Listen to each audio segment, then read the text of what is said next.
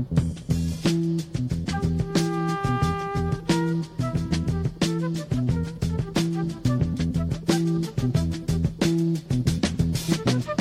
will not be able to stay home, brother. You will not be able to plug in, turn on, and cop out. You will not be able to lose yourself on Skag and skip out for beer during commercials because the revolution will not be televised. The revolution will not be televised. The revolution will not be brought to you by Xerox in four parts without commercial interruptions.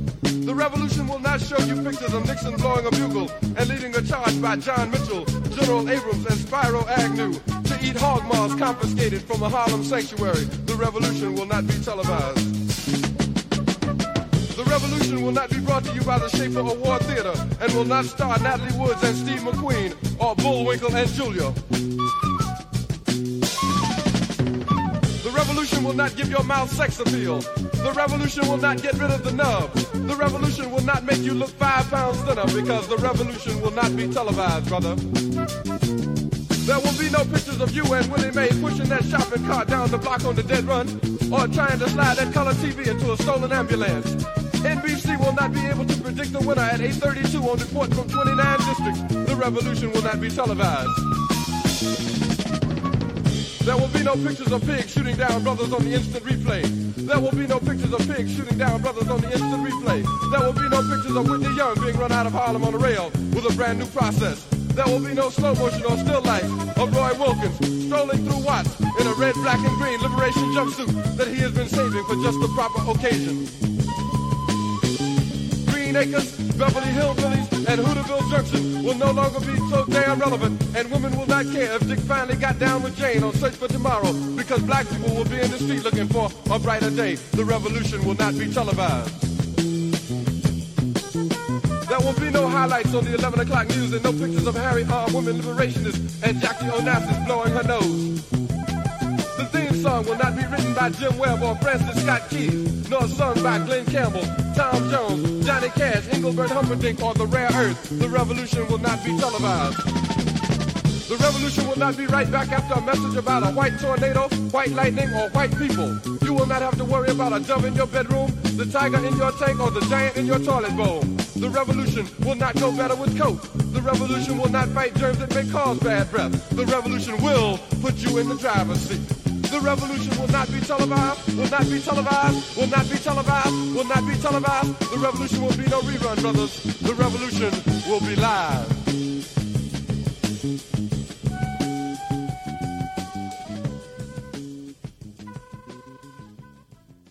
Saludos, bienvenidos a Puerto Rico Jazz, el primer programa dedicado al jazz boricua. Mi nombre es Wilbert Sostre.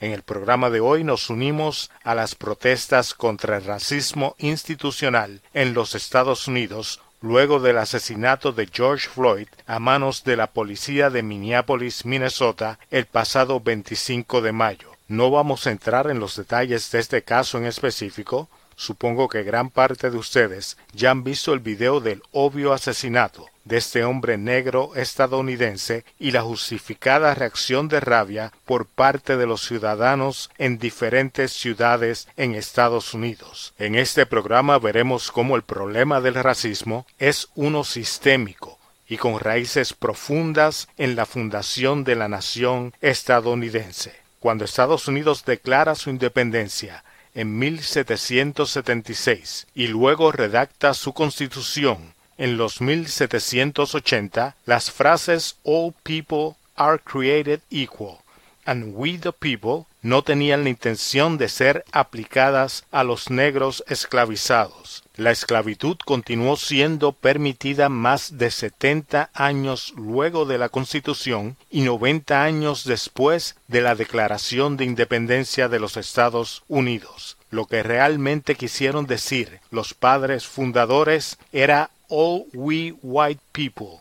are created equal. Y ese es el pensamiento que han aplicado a través de su historia hasta nuestros días gran parte de la población blanca de Estados Unidos. Un total desprecio a todo lo que no sea blanco. Escucharemos también cómo el jazz, la mejor forma musical creada en la historia de esa nación, tal vez del planeta, y que es música creada por negros que acababan de salir de la esclavitud, ha sido vocal y militante en el repudio del racismo en todas sus manifestaciones. Comenzamos escuchando al vocalista y músico Jill Scott en The Revolution Will Not Be Televised del año 1971, poema musicalizado y precursor de lo que luego sería el rap.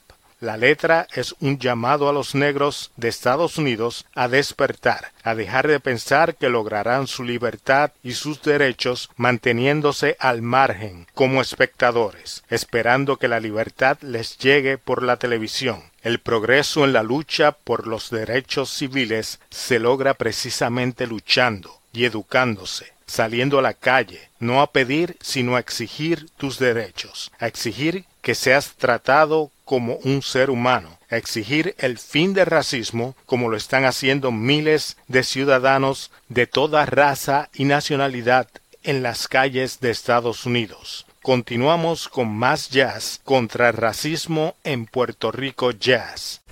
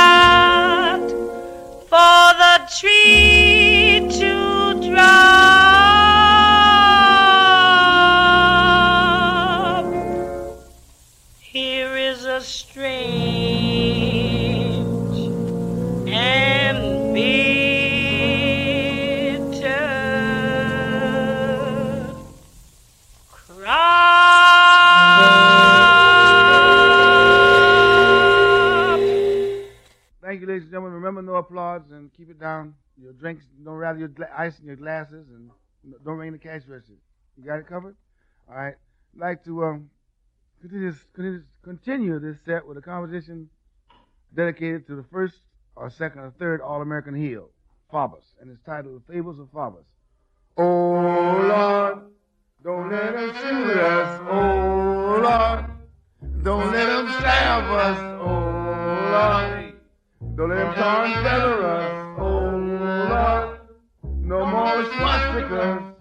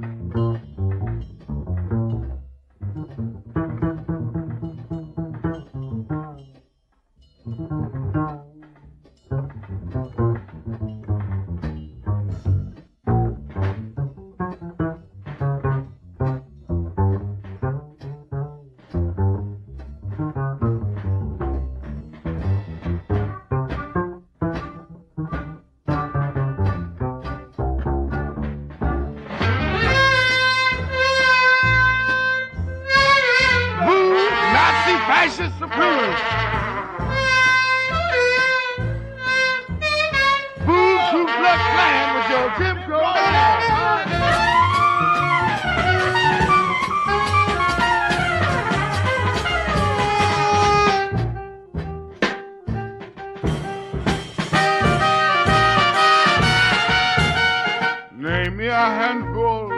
That's ridiculous, Danny.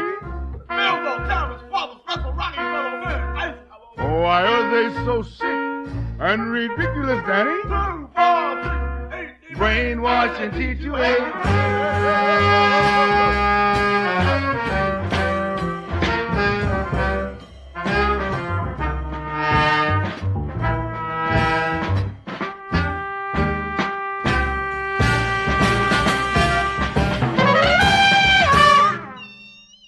Regresamos a Jazz contra el Racismo en Puerto Rico Jazz. Escuchamos a una de mis cantantes favoritas, Billie Holiday, en el tema Strange Fruit, grabado en 1939 y que describe crudamente el linchamiento de un hombre negro en Estados Unidos, práctica común entre los blancos racistas y que consistía en ahorcar a un hombre negro, usualmente de la rama de un árbol, y luego quemarlo. Organizaciones como el Ku Klux Klan se sentían en completa libertad de cometer estas atrocidades, en parte porque en muchas ocasiones los líderes del Ku Klux eran los jefes de la policía, los jueces, los gobernadores y los alcaldes de los pueblos, ciudades y estados. Casos como el de Otis Bird, de 54 años, en el 2015, y el joven de 17 años, Lennon Lacey, en el 2016, ambos encontrados ahorcados, parece indicar que la práctica de los linchamientos no es cosa del pasado.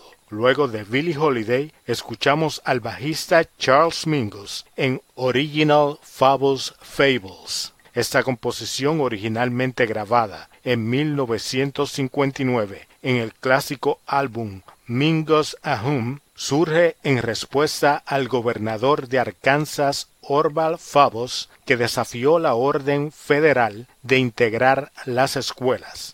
El gobernador Favos llegó al punto de utilizar la Guardia Nacional para impedir que nueve niñas y niños negros entraran a la escuela y se integraran a los estudiantes blancos. La letra, que es una abierta crítica al gobernador, al Ku Klux Klan y hasta al presidente Eisenhower, fue censurada y eliminada de la grabación original pero Charles Mingus graba nuevamente el tema en 1961 con la letra incluida, que es la versión que acabamos de escuchar. Para los que no conocen la historia de Estados Unidos, luego de la abolición de la esclavitud en los años 1860, se comienza a aplicar políticas de segregación racial a finales de la década de 1890. Estas políticas, a las que llamaron separados pero iguales, permitían la separación o segregación de negros y blancos en la sociedad estadounidense. Segregación que aplicaba a la transportación, lugares de comida, deportes, educación, entre otras áreas. Las políticas de separados pero iguales afectó también a los músicos de jazz, que durante la primera mitad del siglo XX no podían hospedarse o comer en los mismos lugares que los músicos blancos, aun trabajando en la misma agrupación. Estas prácticas obviamente racistas eran básicamente las mismas que aplicarían otros países como Sudáfrica durante el siglo XX. Más jazz contra racismo en Puerto Rico Jazz.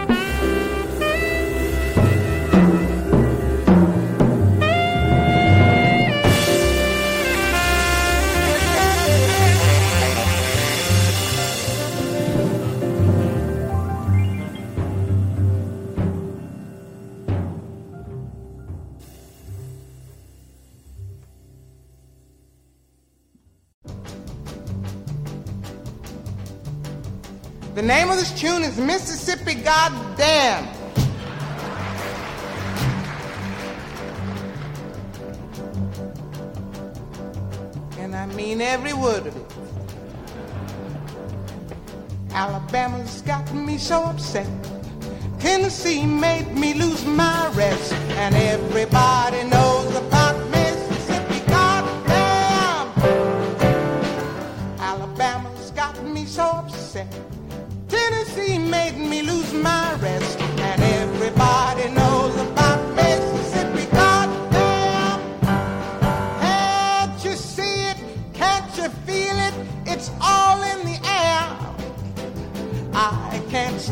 Pressure much longer. Somebody say a prayer. Alabama's got me so upset. Tennessee made me lose my rest. And everybody knows about Mississippi. Goddamn!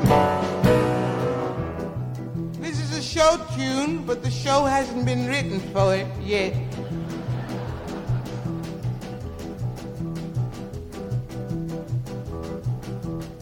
Hound dogs on my trail, school children sitting in jail, black cat cross my path. I think every day's gonna be my last.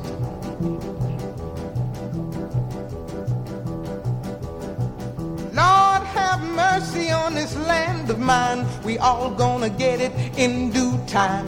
I don't belong here, I don't belong there. I've even stopped believing in prayer.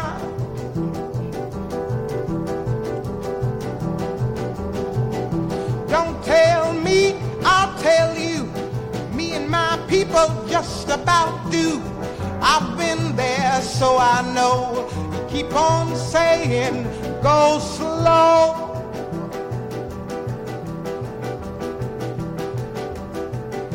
But that's just the trouble. Washing the windows, cotton. You're just plain rotten.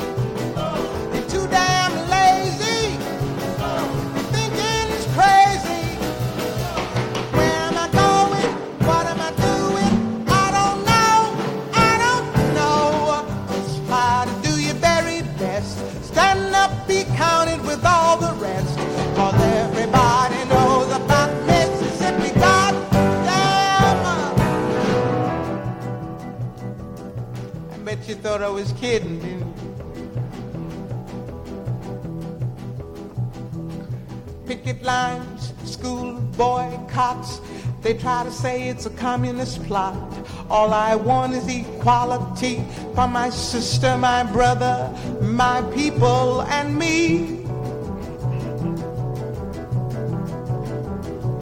Yes, you lied to me all these years. You told me to wash and clean my ears talk real fine, just like a lady. And you'd stop calling me Sister Sadie.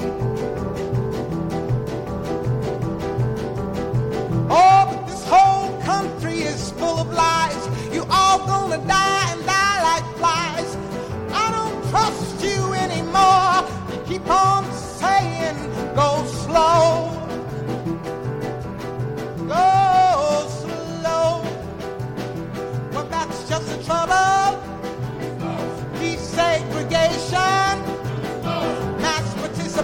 participation, unification. Do things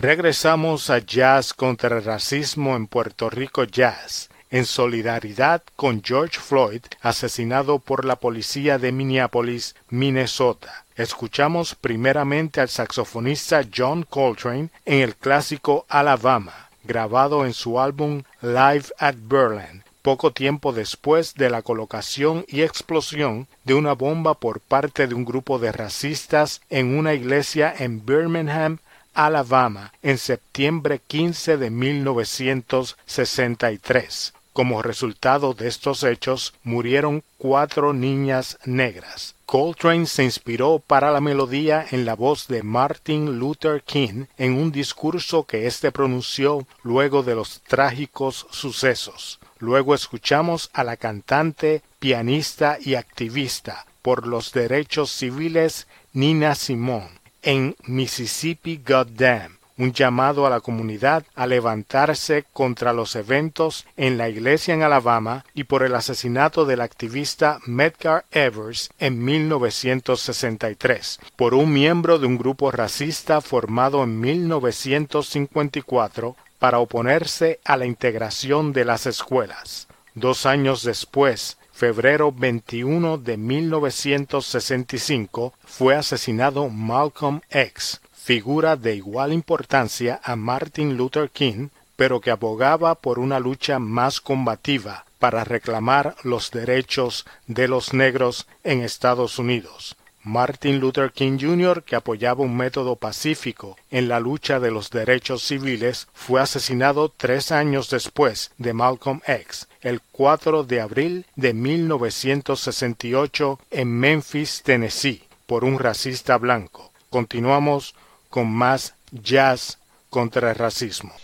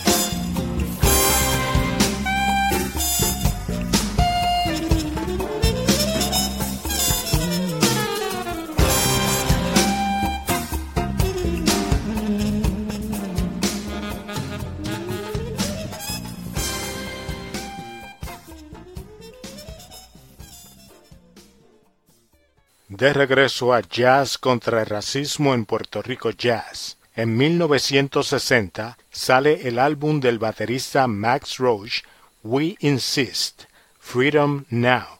En español, Insistimos, Libertad Ahora. De ese álbum escuchamos Tears for Johannesburg, Lágrimas por Johannesburgo. Johannesburgo es una ciudad en Sudáfrica, país que también sufrió por muchos años a causa del racismo y las políticas de apartheid que, como explicamos anteriormente, son el mismo tipo de prácticas de segregación racial que hasta la década de 1950 prevalecían en Estados Unidos. La lucha contra el apartheid y el racismo en Sudáfrica fue liderada por Nelson Mandela, quien fue arrestado y encarcelado por 27 años desde 1963 a 1990. Eventualmente Mandela llega a ser presidente de Sudáfrica desde 1994 a 1999. El movimiento contra el apartheid vio el jazz como un instrumento de lucha y el gobierno racista de Sudáfrica reprimió, persiguió e incluso encarceló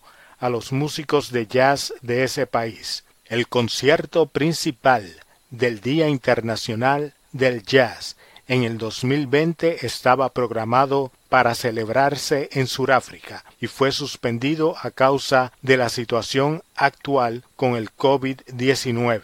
Luego de Max Roach escuchamos a otra leyenda, el trompetista Miles Davis, en Amandel, un tema del año 1989 dedicado a Nelson Mandela. Miles Davis, una de las figuras más importantes en la historia del jazz, también sufrió a causa de la mentalidad ignorante del racismo, cuando en agosto 25 de 1959 fue golpeado por policías frente al Club Berlin en Nueva York, ocho días luego de salir a la venta su álbum Kind of Blue, que muchos consideran la mejor grabación en el jazz. Concluimos la edición de hoy de Puerto Rico Jazz con otro de mis favoritos, el saxofonista Joe Henderson, en un tema que su título lo resume todo. If you're not part of the solution, you are part of the problem. Si no eres parte de la solución, eres parte del problema. Así que a salir a luchar desde tu trinchera por una mejor sociedad donde ya seas negro, blanco, latino, heterosexual, homosexual, trans, ateo, musulmán, cristiano, realmente interactuemos convencidos de que todos somos creados iguales y tenemos los mismos derechos. Con Joe Henderson nos despedimos hasta la próxima edición de Puerto Rico Jazz, esperando que, si no lo has hecho aún, comiences a ser parte de la solución.